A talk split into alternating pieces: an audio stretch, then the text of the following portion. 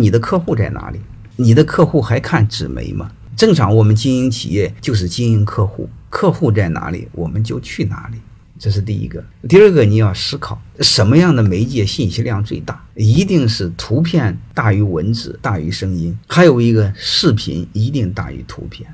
还有一个，就刚才说的，你会发现我们有多长时间趴在手机上，多长时间看短视频。所以你的客户大部分在看短视频，结果你在做纸媒，你这不等死吗？各位，现在的报纸谁还看？现在的杂志谁还看？所以这就是我说的，你的客户换地儿了，兔子都跑到另外一片森林里，你还在这样森林里等兔子，上哪等呢？所以你的任务是兔子去哪儿，你去哪儿，这是第一点。第二点建议怎么做呢？就是你做短视频，然后和你的文字可以同步，甚至你可以多平台去做。其实背后就一个逻辑：客户在哪里，你就去哪里；客户喜好什么，你就满足什么。